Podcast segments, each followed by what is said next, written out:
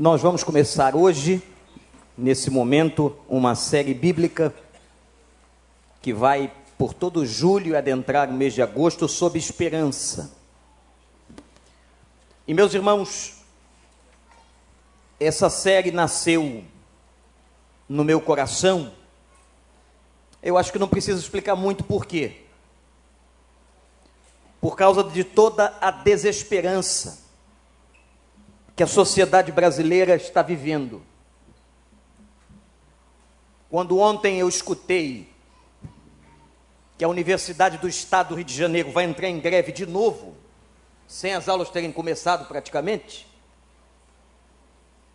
nós ficamos pasmados com toda a questão que envolve o problema educacional brasileiro. Quando eu vejo a força do pastor Dr. Silvino Neto, membro desta igreja, há mais de 70 anos lutando pela educação, é alguma coisa que nos motiva e nos estimula. Mas quando a gente olha lá para o Congresso Nacional, a gente também sente uma, sente uma profunda desesperança.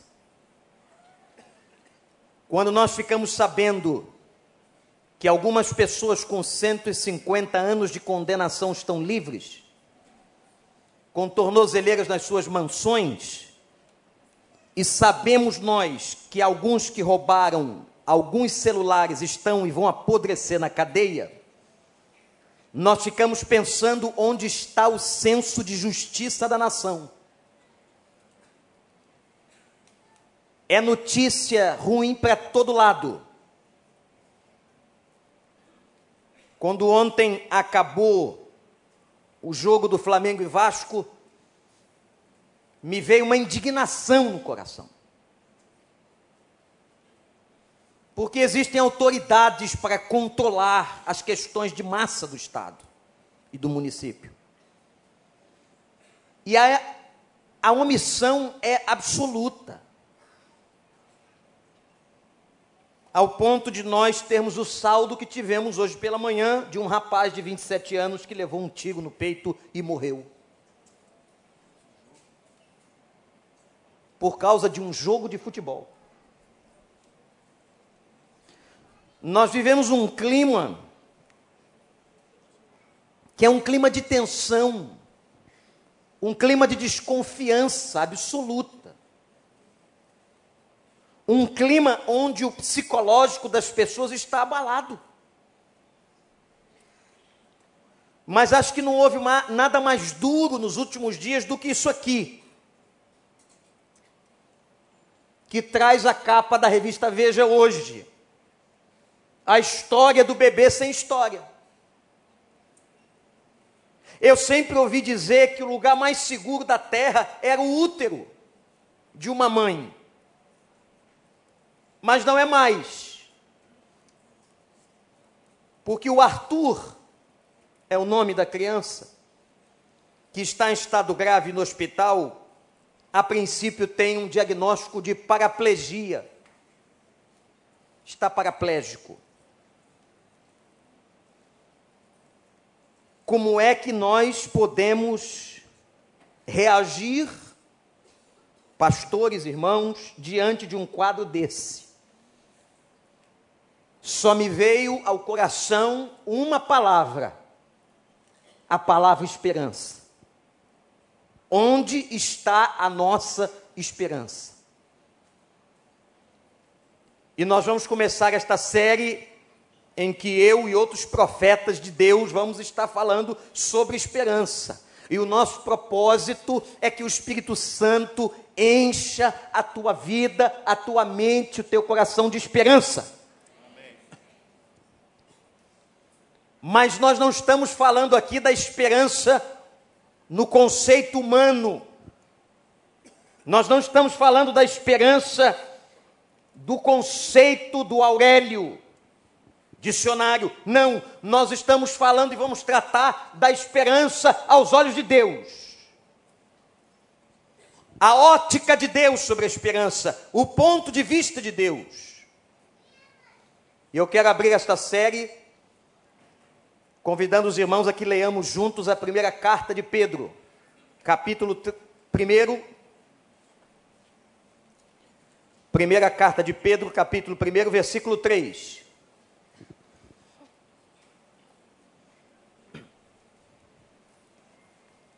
Primeira Pedro 1, 3.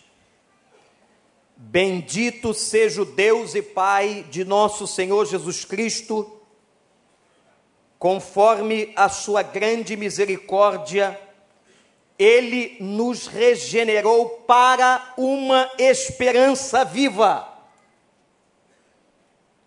Se você tem um hábito, sublinha na tua Bíblia esta frase: Ele nos regenerou para uma esperança viva. Por meio de, da ressurreição de Jesus Cristo dentre os mortos, para uma herança que jamais poderá perecer, macular-se ou perder o seu valor.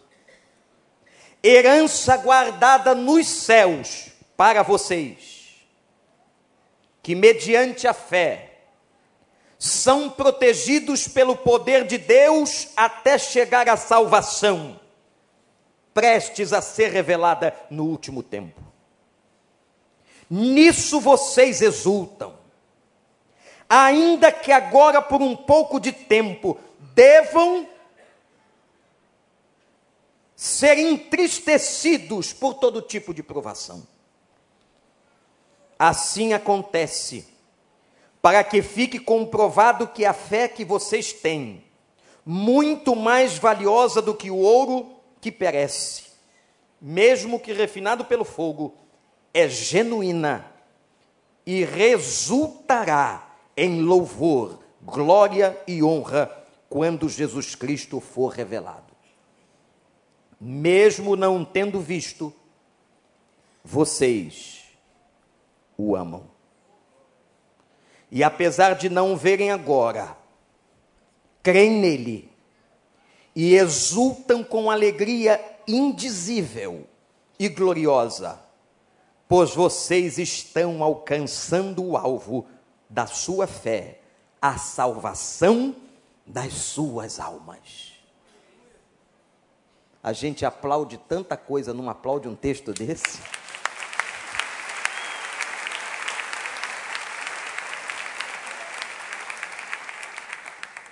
Presta atenção. Qual é o contexto que Pedro está escrevendo? Para se entender a Bíblia, tem que se compreender o contexto dos textos. Pedro destina sua carta aos peregrinos da dispersão. Quem são essas pessoas? Quem eram os peregrinos da dispersão? Irmãos, os peregrinos da dispersão eram crentes que estavam sendo naquela época, nós estamos aqui em torno do ano 50 depois de Cristo. Os peregrinos da dispersão eram aqueles que estavam sendo perseguidos por causa do nome de Jesus.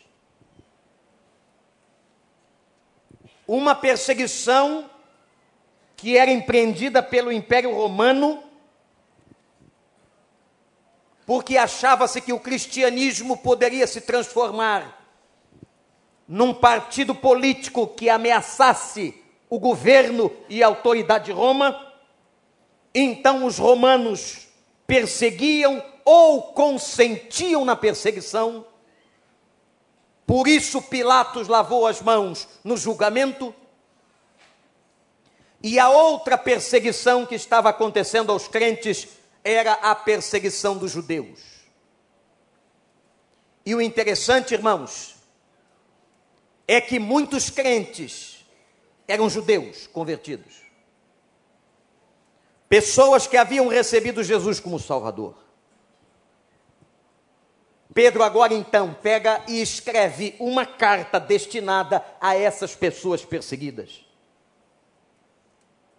Pedro está falando, gente, com pessoas sofridas com pessoas que estavam com a vida ameaçada. E Pedro, nesse texto, vai dizer que eles foram salvos e que não esquecessem disso. Eles foram salvos para uma viva esperança. Eu quero começar dizendo para você algo muito importante sobre a conversão, sobre a fé. A esperança. A esperança essa esperança viva que Pedro cita é entregue por Deus ao coração daquele que experimentou a conversão. Fomos salvos pela sua graça, gesto da misericórdia. E quando nós fomos salvos, algumas coisas espirituais entraram na nossa alma. Uma delas foi a paz de Cristo e a outra a esperança. O crente é uma pessoa de esperança. O crente tem esperança. Apesar de todos os problemas pelos quais passamos. Porque os problemas dos irmãos daquela época não eram diferentes e nem menores. Passavam fome, sofriam açoites, prisões injustas muitas crises, muitas doenças. Não haviam hospitais que eles pudessem desfrutar de uma boa, de um bom atendimento. Não haviam grupos que lhes acolhessem.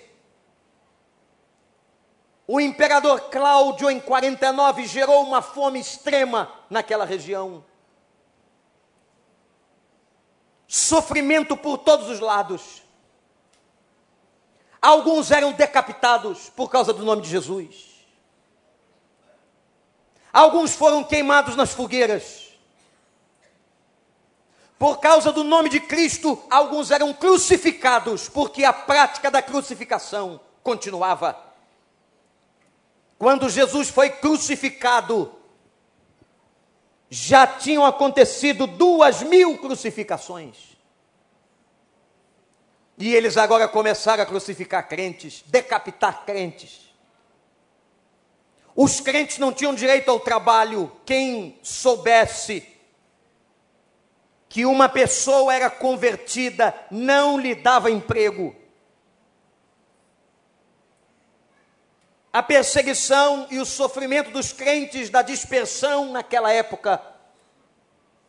O quadro que se apresentava era muito mais grave muito mais grave do que o quadro que nós temos, porque agora chegou o seu extremo deles terem que abandonar as suas casas, os seus endereços, os seus bens, e tiveram que fugir apressadamente para várias partes do mundo. Mas Deus é tão bom, Deus é tão bom, que foi a dispersão que provocou a anunciação do evangelho em várias partes do mundo, porque ia crente para aqui, ia crente para ali, ia crente para lá, ia crente para outra cidade, e você pensa, por que, que Deus estava deixando aquilo tudo acontecer? E foi essa diáspora, foi esse locomover de crentes, foi essa gente que foi invadindo as cidades, foi invadindo as vilas, foram indo para outros lugares, que fez com que o evangelho se tornasse numa expansão maravilhosa no primeiro século, um derramar da graça, da misericórdia e do poder do Espírito Santo de Deus. Sabe por quê? Porque os planos de Deus são maiores do que os nossos, e às vezes a gente não entende o que está acontecendo, mas tudo está debaixo do controle do Senhor.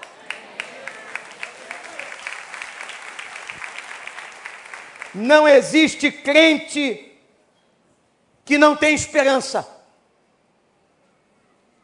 E você vai perguntar assim, pastor, qual é a garantia da nossa esperança? Pedro diz: Sabe qual é a garantia da nossa esperança? É a ressurreição. Ele diz assim: Ele ressuscitou. A pregação da igreja primitiva, irmãos e irmãs, era centrada na ressurreição, a ressurreição era o tema principal da pregação, porque não havia nada igual ou que se pudesse comparar aquela época com a ressurreição. A ressurreição foi um fato notório, notável. A ressurreição era algo fantástico. E Pedro, como Paulo, dizia o seguinte: se ele ressuscitou dentre os mortos, como não nos dará todas as outras coisas? A ressurreição é a vitória sobre o principal inimigo do homem, a morte. O Senhor venceu a morte, quebrou as cadeias da sepultura, saiu do sepulcro. Esse Deus que levantou seu filho do sepulcro, ele é capaz de quebrar qualquer cadeia na sua vida, de vencer qualquer problema e de encher a tua mente de esperança. O mundo não tem esperança, não é essa aqui. O mundo não tem esperança viva. Sabe como é que é a esperança do mundo? É probabilidade. É pensamento positivo. É força de pensamento. Esperança na Bíblia é convicção. Esperança na Bíblia é certeza. Não é se, se der, se acontecer se abrir a porta, se for assim, ou se for daquele jeito, não há probabilidade na esperança viva de Pedro e do Evangelho. A certeza, quando nós falamos de esperança na Bíblia, é convicção. Está claro o conceito? Mas o mundo não.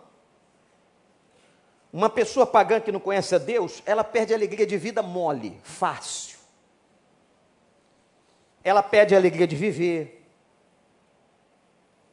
ela é capaz de cometer um ato contra a sua própria vida, ela perde motivação, ela perde o sorriso, ela não conhece louvor, porque louvor é uma expressão da esperança. Ela não tem sentido. Quem não conhece Deus não tem sentido. O mundo sem Deus, diz Paulo em Efésios, é um mundo sem esperança. Mas, irmãos, quando Pedro começa a tratar o problema da esperança, e ele abre o texto dizendo que todo crente tem esperança, que Deus coloca pelo poder do Espírito Santo a esperança no coração. E ele fundamenta dizendo o seguinte: essa esperança tem por alicerce a ressurreição. O Cristo ressuscitado é o Cristo que garante a esperança. Ele começa a fazer algumas colocações aqui muito interessantes sobre a esperança. E uma delas que me chamou a atenção é que ele fala que a esperança nos leva a ter a convicção de uma herança. Anote aí. A esperança viva, a esperança cristã, nos leva a ter convicção, convicção de uma herança. Por que, que Pedro está tocando no problema de herança? Porque todos aqueles que estavam fugindo, os crentes, peregrinos da dispersão, deixaram tudo para trás. Você imagina? O cara construiu a casinha dele com tanto suor. As únicas coisas que ele tinha estavam dentro de casa. Quem sabe uma joiazinha ou outra, um dinheirinho ou outro, que naquela época não haviam bancos. E quando a Bíblia diz que eles tinham que deixar as casas e fugir, eles deixavam toda a herança. Mas havia uma outra questão mais complicada na cabeça do judeu. Porque a principal herança para um judeu, você sabe qual é? A principal herança para eles era a terra, a propriedade. A terra e a propriedade era muito maior do que o dinheiro, do que as joias, do que os bens que estavam na casa. A terra que eles cultivavam. era a sua maior herança. Por isso que Josué, logo depois da morte de Moisés, quando Josué assume o comando, a primeira coisa que Josué vai fazer é distribuir a herança da terra prometida. E deu a cada clã, a cada família, um pedaço para que cultivassem e vivessem. Eles plantavam no quintal, eles comiam aquilo que dava no quintal, e se não desse o que fosse necessário, eles trocavam em comércio com outras pessoas. Havia uma banca de comércio no centro das cidades. Portanto, irmãos, Pedro está dizendo o seguinte: vocês perderam a casa, vocês perderam a terra, vocês perderam os bens, vocês perderam tudo que construíram, mas vocês vão receber da parte de Deus uma herança. Que tem três características. Pedro diz que a herança que eles vão receber é incorruptível. O que Pedro está fazendo é fantástico, ele está abrindo os olhos e fazendo com que os crentes vissem que havia algo maior do que eles podiam ver. Vocês vão ter uma herança que não se corrompe. A terra que vocês receberam, às vezes é saqueada, invadida, tomada, mas a herança em Cristo não. A herança que nós vamos receber é incorruptível. Segunda característica, Pedro diz assim: ela é incontaminável. A terra que receberam nos dias de Josué foi contaminada por tantas coisas, inclusive pela idolatria. E Pedro está dizendo: a terra que vocês vão ter, a herança que vocês vão receber da parte de Deus e das mãos de Deus, ela não pode se contaminar porque ela porção é porção do Senhor.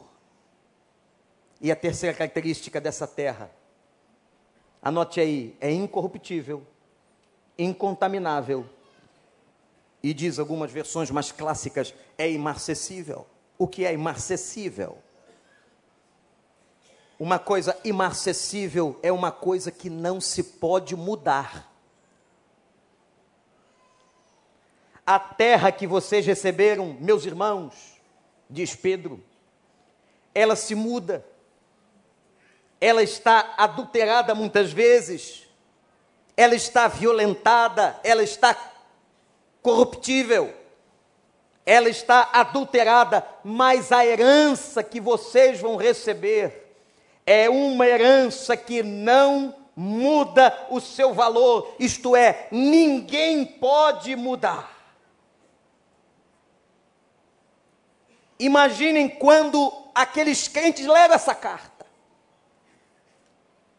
expulsos de casa, expulsos da sua terra, expulsos da sua cultura, expulsos da sua vizinhança, expulsos da sua vida.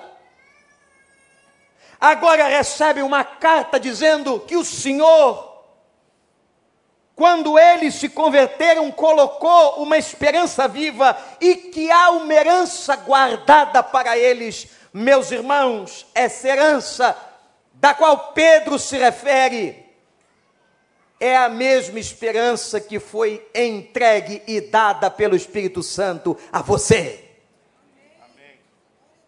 Sabe o que é mais importante? E vou dizer para vocês: muito do nosso medo, gente é de perder coisas, não é? A gente tem medo de perder aquele apartamento que o 71 do construtor não vai acabar. A gente tem medo de ter dado uma entrada em alguma coisa que não vai obter. A gente tem medo daquele vizinho que passa a perna na gente. A gente tem medo que o ladrão venha e roube o relógio celular somos campeões mundiais em roubo de celular. Nós só temos recordes fantásticos. temos um dos maiores estádios do mundo fechado. Foi a única Olimpíada da história que deu 130 milhões de prejuízo. Nenhuma, olha que lindo, nenhuma Olimpíada na história da humanidade deu prejuízo. Só aqui. Que orgulho que a nação tem. Mas quando a Bíblia vem e diz assim: nós não somos cidadãos deste mundo, nós temos um outro tipo de herança. E essa herança que eu tenho e você tem, ladrão não leva, o governo não leva, ninguém toca, não muda o valor, ela é imarcessível, ela é incorruptível, ela é incontaminável. O que você tem, ninguém tira de você. Você tem a salvação em Cristo Jesus, você tem eternidade. Você pode ficar de pé e glorificar o nome de Deus, é para ficar de pé. Que você tem eternidade. Não é relógio, não é carro, não é casa, não é dinheiro no banco. Você tem a eternidade. Pode sentar, não acabou não.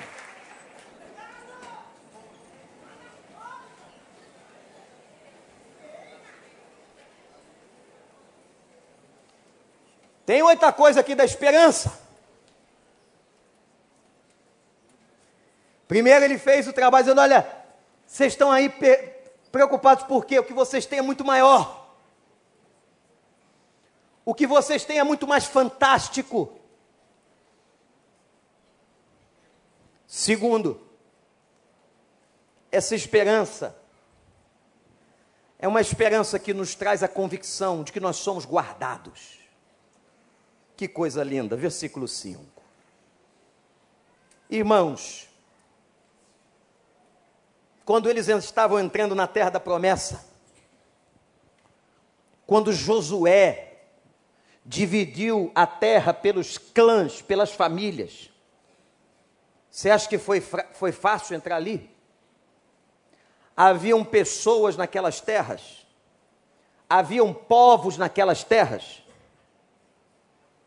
e o Senhor diz o seguinte: pode entrar, porque eu vou dar jeito na situação. Vocês vão enfrentar muitos inimigos, atenção, vocês vão enfrentar muitas oposições, vocês vão enfrentar a espada, vocês vão enfrentar exércitos, vocês vão enfrentar a Síria com carros de ferro.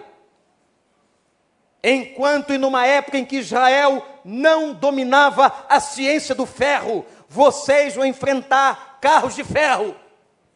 Numa dessas batalhas, eu vou só lembrar essa. Vou só lembrar essa. Veio aquele povo todo cheio de carro de ferro, pastor Paulo. Exército armado mais forte do que Israel. Que adorava um Deus o Deus daquele povo com quem Israel ia lutar era um Deus que controlava a chuva.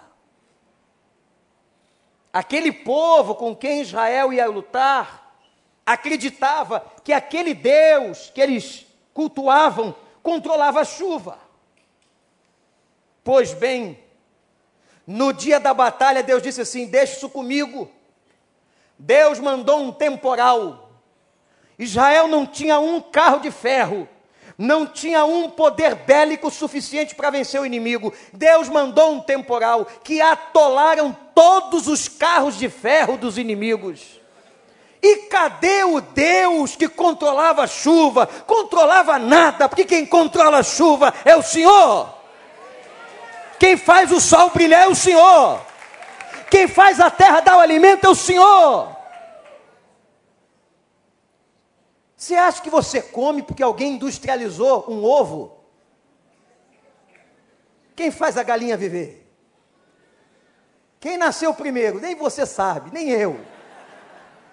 O negócio é o seguinte: eu sei que todo dia que a gente precisa, o sol está brilhando. A vitamina D, doutor, está entrando no corpo. E o homem não tem nada com isso. O homem não produz vitamina D.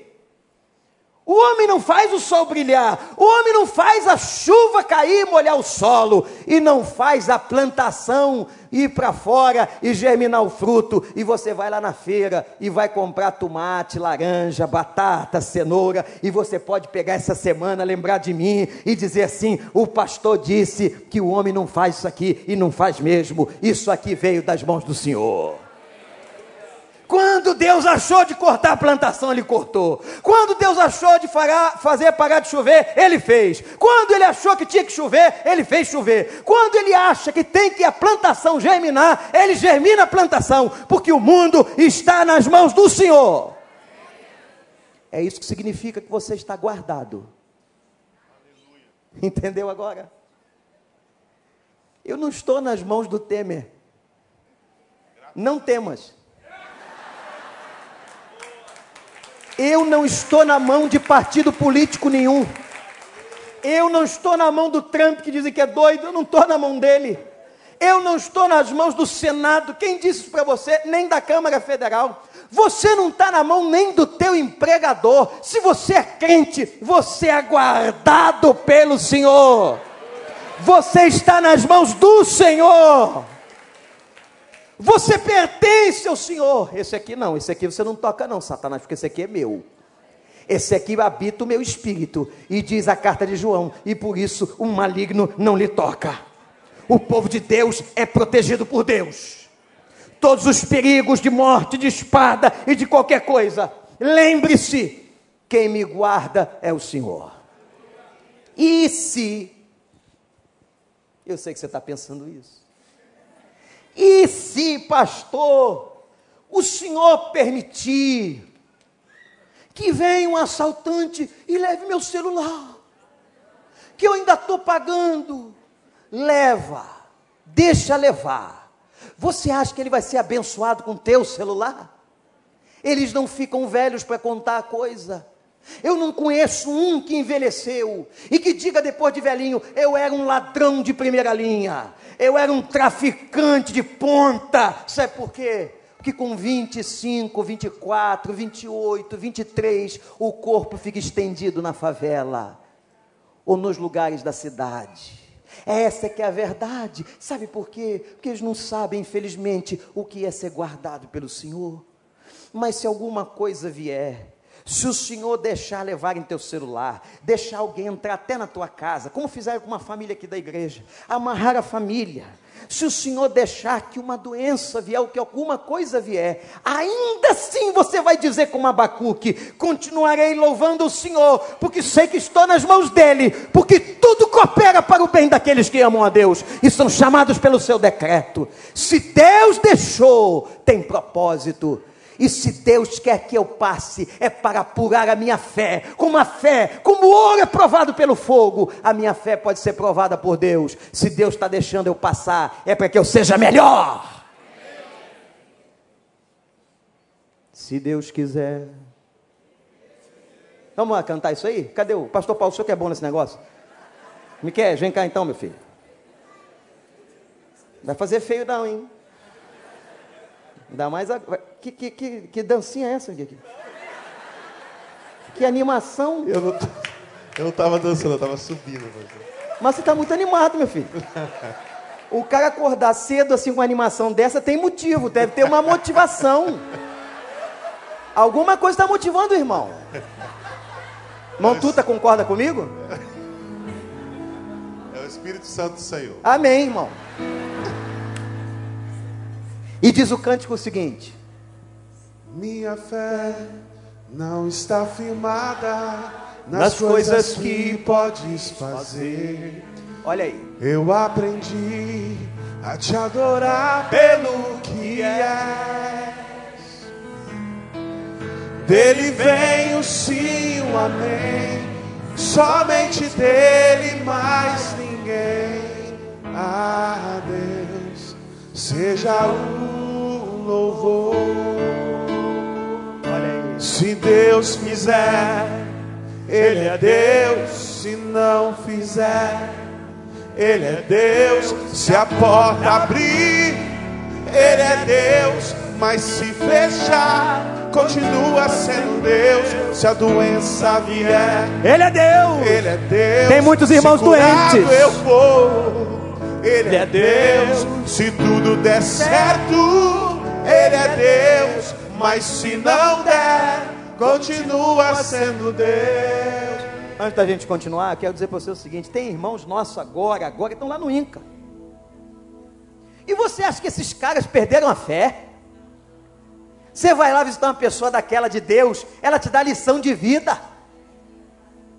Tem irmãos nossos agora em alguma parte do mundo, está sendo de repente assaltado, roubado, que foi esta semana injustiçado pela própria justiça dos homens, perdeu uma causa que não tinha que perder. Tem irmãos nossos agora que estão sendo mortos em lugares da Ásia nesse momento.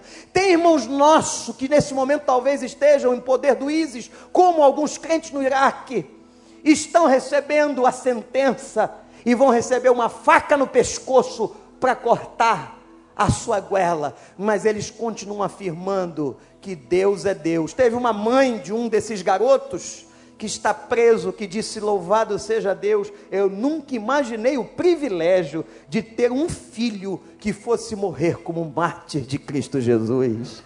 Tem gente muito pior que você, meu irmão. Tem gente sofrendo. A Bíblia diz que há pessoas nesse momento passando as mesmas coisas. Você está com crise de casamento? Tem um monte. Tem um monte de gente com problema com os filhos. Tem filhos que estão envolvidos com drogas. Tem gente sendo machucada em toda parte do mundo. Tem gente sendo discriminada. Essa vida é assim. No mundo tereis aflições. Mas disse Jesus: tenham bom ânimo, tenham bom ânimo, porque eu venci o mundo e aquele que está em Cristo é mais do que vencedor. Por isso que a gente pode cantar. Nós não somos doidos, não. Não é doido que não. Nós temos é fé de que aconteça o que acontecer, o que Deus deixar vir, o Senhor que sabe, porque eu sou guardado pelo Senhor. A minha vida está nas mãos do Senhor. E se ele deixar alguma flecha chegar, louvado seja o nome do Senhor. E você vai continuar cantando o quê? Se Deus quiser, Ele é Se Deus. quiser cantar em pé, se pode. Não fizer, Ele é Deus. Se a porta abrir, Ele é Deus. Mas se fechar, continua sendo Deus. Se a doença vier, Ele é Deus! Ele é Deus. Se curado eu for, Ele é Deus! Ele é Deus. Se tudo der certo, Ele é Deus. E se não der? se não der, Continua! continua sendo Deus. Eu não adoro pelo que Ele faz, eu o adoro pelo que Ele é. Haja o que houver, Isso é adoração. sempre será Deus. Não adoro. Eu não adoro pelo que Ele faz, Isso é plus. eu o adoro pelo que Ele é. Ele é Salvador. Haja o que houver, sempre será Deus. Se Deus fizer, Ele é Deus. Se não fizer, Ele é Deus. Se a porta abrir, Ele é Deus. Mas se fechar, continua sendo Deus. Se a doença vier, Ele é Deus. se curado eu for. Ele é Deus e continuará sendo Deus. Se tudo der certo, Ele é Deus. Ele é Deus. Mas se não der, Continua. continua sendo Deus. Eita coisa boa! Pode sentar que acabou não. Porque aí eu fui ver a palavra guardado. O que é uma pessoa guardada? E gente, que coisa linda! Uma pessoa guardada por Deus é uma pessoa em que Deus montou em torno da vida dela sentinelas. Por isso é que a Bíblia diz: os anjos do Senhor se acampam ao redor daqueles que os temem e os livra. Você crê nisso? o Senhor montou uma guarda em torno da tua vida e só vai avançar com permissão do rei. Só vai entrar alguém se Deus deixar. Agora, Pedro, fala a última coisa que linda sobre a esperança. A primeira ele diz que todos nós recebemos a esperança, os convertidos, convertidos. Se você não se converteu ainda rápido, hein? É hoje de manhã, o tempo é hoje.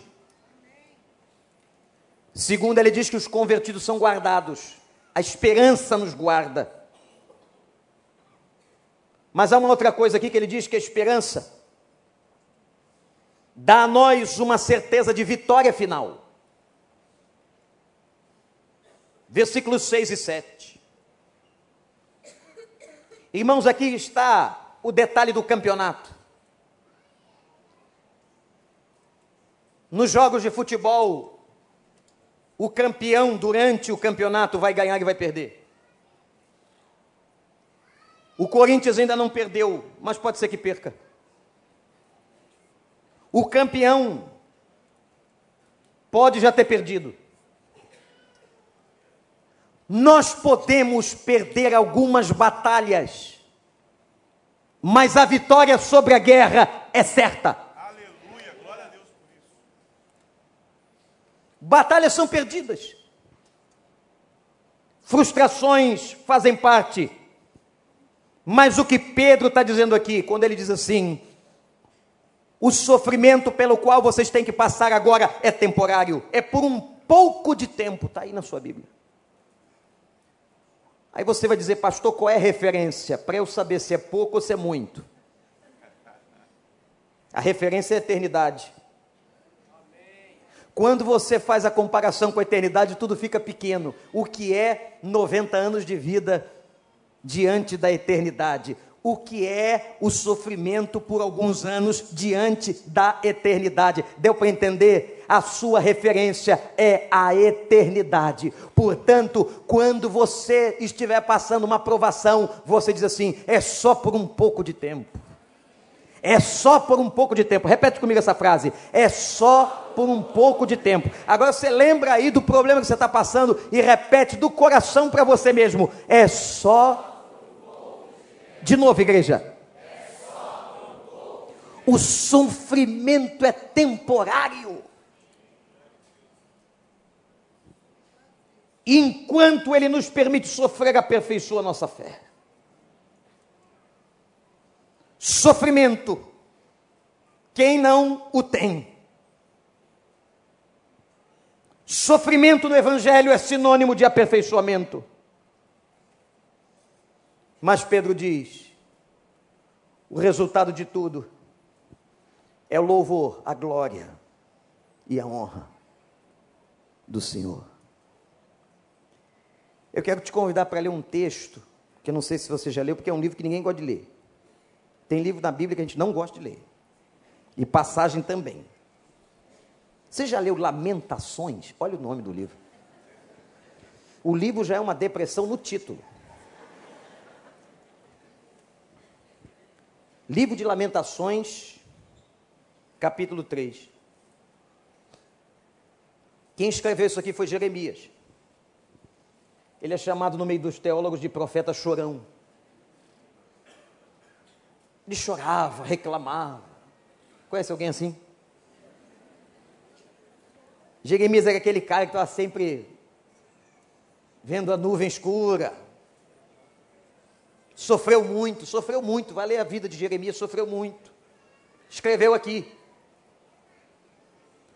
Agora o que me chama a atenção é o comportamento de Jeremias, porque isso aqui é um texto inspirado, então significa que o Espírito Santo estava com ele, soprando. Até o versículo 20, Jeremias está só reclamando. E veja como é pesada a reclamação dele. Reclamar com Deus não é pecado, não. Errado é reclamar no Face. Quer perder seu tempo? Continua. Eu estou avisando. Há muito tempo, essa bobajada que usam de maneira equivocada as mídias sociais. Usa para evangelizar, para mandar texto da palavra, para levantar as pessoas não usa para disseminar o mal, a desmotivação e a morte. Ele reclamou com Deus e disse assim: Eu sou um homem que viu aflição. Olha, eu sou. Conhece alguém? Eu sou um homem que viu aflição trazida pela vara da tua ira. É interessante que tudo que ele passava, ele atribuía que Deus permitia. Ele me impeliu e me fez andar na escuridão e não na luz. Ele voltou sua mão contra mim, vez após vez, o tempo todo. Fez que a minha pele e a minha carne envelhecessem, quebrou meus ossos. Ele me sitiou e me cercou de amargura e de pesar. Fez-me habitar na escuridão como os que há muito morreram. Cercou-me de muros e não posso escapar. Beco sem saída. Atou-me a pesadas correntes. Mesmo quando chamo ou grito por socorro, ele rejeita a minha oração. Esse era o sentimento que ele tinha. Impediu o meu caminho com blocos de pedra. Fechou o caminho do cara. Fez tortuosas as minhas sendas, como um urso à espreita como um leão escondido. Arrancou-me do caminho e despedaçou-me, deixou-me abandonado. Preparou seu arco e me fez alvo das suas flechas. Atingiu meu coração com flechas da sua aljava. Tornei-me objeto de riso de todo o meu povo. Nas suas canções eles zombam de mim o tempo todo fez-me comer ervas amargas e fartou-me de fel. Quebrou os meus dentes com pedras e pisoteou-me no pó, tirou-me a paz. Esqueci-me o que é prosperidade. Miséria e pobreza ele vivia. Por isso digo: meu esplendor já se foi, bem como tudo o que eu esperava do Senhor Lembro-me da minha aflição e do meu delírio. Olha o estado emocional. Da minha amargura e do meu pesar. Lembro-me bem disso tudo. A minha alma desfalece dentro de mim. Tem um texto que demonstre a dor, o sofrimento mais forte do que esse um homem sincero, um homem que em nenhum momento, assim como havia feito Jó, pecou ou ousou levantar-se contra o Senhor. Mas espetacular é o que ele começa a falar a partir do verso 20. E ele fala da esperança. Quando ele diz assim: Todavia, entretanto, porém, Contudo, todavia, lembro-me também do que me pode dar esperança. Aleluia. O primeiro exercício que Deus quer que você faça, olha, é coisa prática. Comece a se lembrar agora, agora, meu irmão, minha irmã, de tudo de bom que Deus fez por você durante os seus anos de vida como Deus te abençoou como Deus colocou a mão sobre você, as vitórias que você teve no trabalho, nos estudos, na família, na saúde, quanta coisa boa o Senhor já fez por você e que isso seja lhe trazido agora em memória, em nome de Jesus afastada seja da nossa memória, memória que Deus criou, memória que Deus abençoou, afastada seja da nossa memória só o sentimento de dor, de derrota, de batalha perdida, de tristeza, mas que domine a sua mente e o seu coração as vitórias do Senhor. Porque Paulo vai dizer que nós temos poder sim sobre o pensamento. Quando ele diz: pensai nas coisas que são do alto. Então, agora, irmão, chegou aqui deprimido, chegou aqui triste, palavra de Deus para você. Não sou seu terapeuta e não posso ser. Mas tem alguém que te guarda. Tem alguém que colocou o espírito dele em você e que está dizendo para você o seguinte: traga na sua lembrança aquilo que te traz a esperança. Versículo 22. Graças ao grande amor. Graças ao grande amor, verso 22 do Senhor, é que não somos consumidos pois as suas misericórdias são inesgotáveis, renovam-se cada manhã, grande é a sua fidelidade. Nós não temos direito a coisa alguma, mas nós estamos vivos aqui, respirando, bem vestidos, alimentados essa manhã, por causa da misericórdia do Senhor.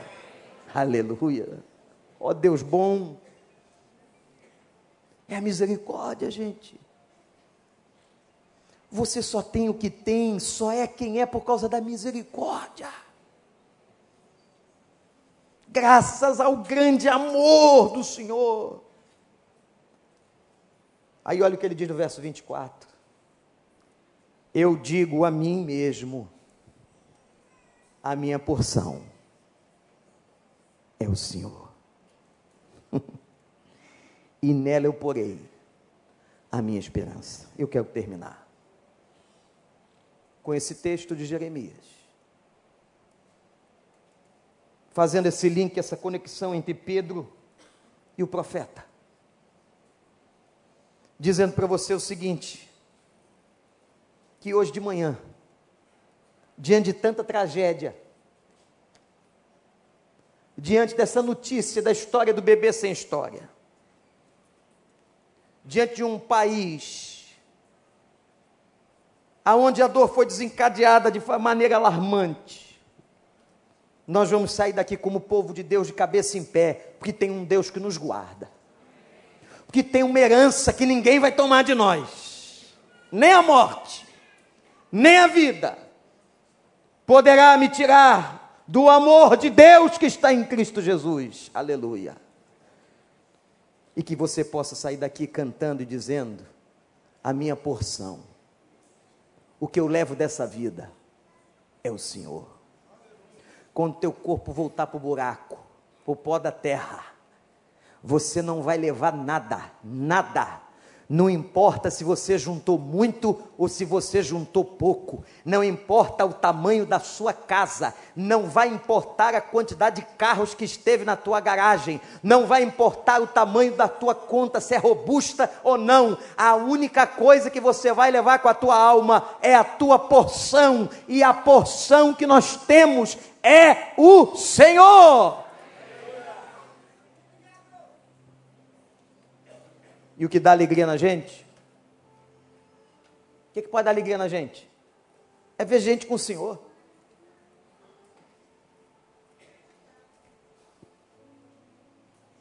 É ver gente se convertendo. É chegar um pastor aqui e dizer assim: 895 pessoas confessaram Jesus. Isso é que dá alegria na gente. É ver uma moça chegar aqui com uma Ana e dizer assim: Eu fui curada pelo Senhor. Eu estava no hospital sim, mas ali com meu marido eu clamei e o Senhor me deu livramento. Como eu cheguei no hospital para ver um grande amigo que estava à morte e morreu, e ele dizer, até no final da minha vida, olha quanto luxo, quanta gente me atendendo, pastor Wander, e me servindo quantos enfermeiros, quantos equipamentos Deus providenciou para que eu morresse. Porque a minha herança é o Senhor. Tem coisa melhor. A palavra dessa manhã é: sai, sai desse ponto negro dos teus olhos. Sai da desesperança, porque vai vir muita palavra de Deus hoje à noite, esses dias todos, falando da esperança cristã, a esperança viva. O que alegra a gente é saber que a nossa porção é o Senhor. E a gente vê o Senhor entrar na vida de uma pessoa, entrar nas casas. Quando a gente foi chamado para ajudar a revitalizar uma igreja que estava morrendo de irmãos nos Estados Unidos, a gente começou a ajudar. O pastor Tiago Cavalcante está lá. E aí, gente, eu me lembro que ajudei eles a fazer um planejamento. E a gente colocou assim: lá é muito difícil, muito difícil ser imigrante numa terra e uma série de problemas. Perderam quase tudo que tinham. Aí colocamos assim: vamos pela fé. Olha que fé pequena. Vamos botar aqui um batismo. Um batismo a cada três meses no calendário da igreja. E aí, como Deus sempre frustra os planos e diz assim: quem manda aqui sou eu. Aí eles batizaram em março, batizaram em abril, batizaram em maio. E da última vez que eu tive lá, meus irmãos, eu te contar uma história. Você acredite ou não, mas eu corto o cabelo ainda. E quem tem pouco cabelo, para cortar o cabelo é pior que o cabeleireiro tem que ajeitar o 24 no lugar dele, o 32, o 53. E me indicaram um cara lá e diz: Ó, oh, vai lá, vai lá, vai. o cara é um islâmico libanês. Eu falei: se o cara meter a tesoura na minha cabeça. Aí fui eu e Gabriel. Aí a gente cortou o cabelo e disse assim: cara, vai na igreja. E ele falando da religião dele, falando do islamismo filho de libanês, libanês convicto, mas falava português. Os pais tinham vivido em São Paulo. Aí teve um domingo que eu estava pregando, viu o cara. Ué, o cara foi da igreja. Aí uma hora o pastor Daniel teve lá. Pastor Wander, o homem foi na frente. Aí teve outra vez que o Tiago Cavalcante estava lá. Pastor, o homem foi na frente de novo. Acho que ele chegou até a contar isso aqui. Ah, meus irmãos. No mês passado, aquele povo exultou no Senhor, porque o Abidu Ratim, Abidu Rafá, entrou no batistério. E aí, e aí eu disse para ele assim: Olha, eu, um pastor, que vergonha que eu passei. Falei assim: Eu vou desligar a comunicação, porque a gente sabe da perseguição, tem famílias que vão maltratar por causa de uma conversão. Ele disse: Não vai desligar, não, pastor, porque o que eu estou fazendo, eu estou assumindo, é para quem quiser ver, porque a minha porção é o Senhor. É isso que dá alegria na gente. E ele foi imergido nas águas para a honra e glória do nome de Deus. O que eu era não sou mais. E ele disse em alto bom som, parece que esses caras quando se convertem, se convertem com tanta força. E assim, o meu Senhor é Jesus. Ele não é profeta para mim não, ele é Senhor. E o que eu estou fazendo aqui, eu quero que todo mundo veja. Pode deixar o vídeo ligado. Tá ligado, ficou ligado o tempo todo para quem quisesse ver. O problema é que eu estava junto, não é? Mas a nossa porção é o Senhor. Quando você vê a bênção de Deus na vida das pessoas, pessoas se convertendo, pessoas sendo batizadas, pessoas sendo curadas, a gente percebe que isso aqui não está em desgoverno, não. Isso é o princípio das dores, porque ele vai colocar fim nessa história toda. Essa história toda vai acabar. Essa injustiça, essa miséria, essas doenças, essa maluquice, essa maldade vai acabar e vai imperar o Rei dos Reis. O nosso sol, diz a Bíblia, vai brilhar. O Senhor governará com os seus e nós adentraremos adentraremos, eu fico imaginando, adentraremos a região celestial. E nós vamos ter um novo céu e uma nova terra. Não haverá mais a morte, as lágrimas, a dor, nada mais. Não ficaremos mais doentes. Nós vamos ter uma nova existência. A nossa porção é o Senhor. Encheu o coração de alegria, de esperança. Então fique em pé agora e canta. Canta. A nossa porção é o Senhor. Não tem uma música assim? Tem ou não tem? Então. A esperança o problema é que quando ela canta, dá vontade de só ouvir ela, né? Como árvore plantada, Olha aí. Marcado pela dor. Esperança é isso. Ainda que na terra envelheça a raiz. E aí? E no chão abandonado, é. o seu tronco morrer. Oh. A esperança graça pra você. Ao cheiro das águas. Só tem sentido a gente cantar junto. Então, toca, dá a mão para quem está do seu lado. Se tiver intimidade, bota a mão no ombro.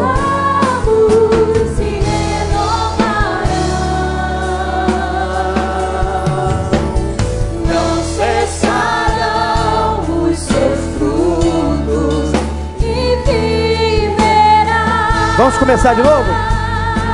Agora com a letra. Olha aí. Isso, igreja do Senhor. A esperança para o ferido, como árvore plantado, marcado pela luz. Olha aí. Ainda que na terra Envelheça a raiz. No chão abandonado. O tronco morrer. Ainda assim a esperança. A esperança pra você, ao cheiro das águas brotará, como planta nova, florescerá. Seus. Ramos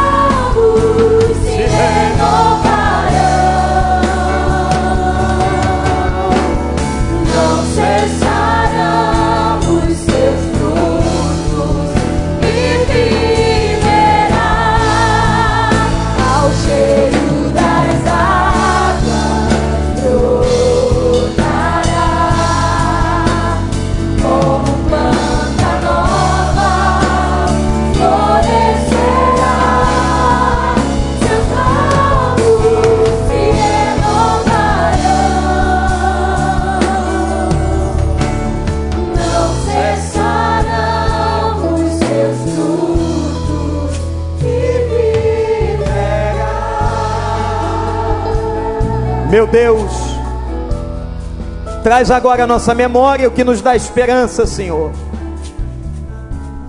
Nós queremos que o Senhor agora trabalhe na nossa emoção, na nossa razão e na nossa fé. Que ninguém saia deste lugar, ou aqueles que estão na internet, que ninguém, Senhor, que está ouvindo a tua palavra saia sem ter a sua esperança renovada, a esperança viva de que a nossa herança está nas tuas mãos e ninguém roubará.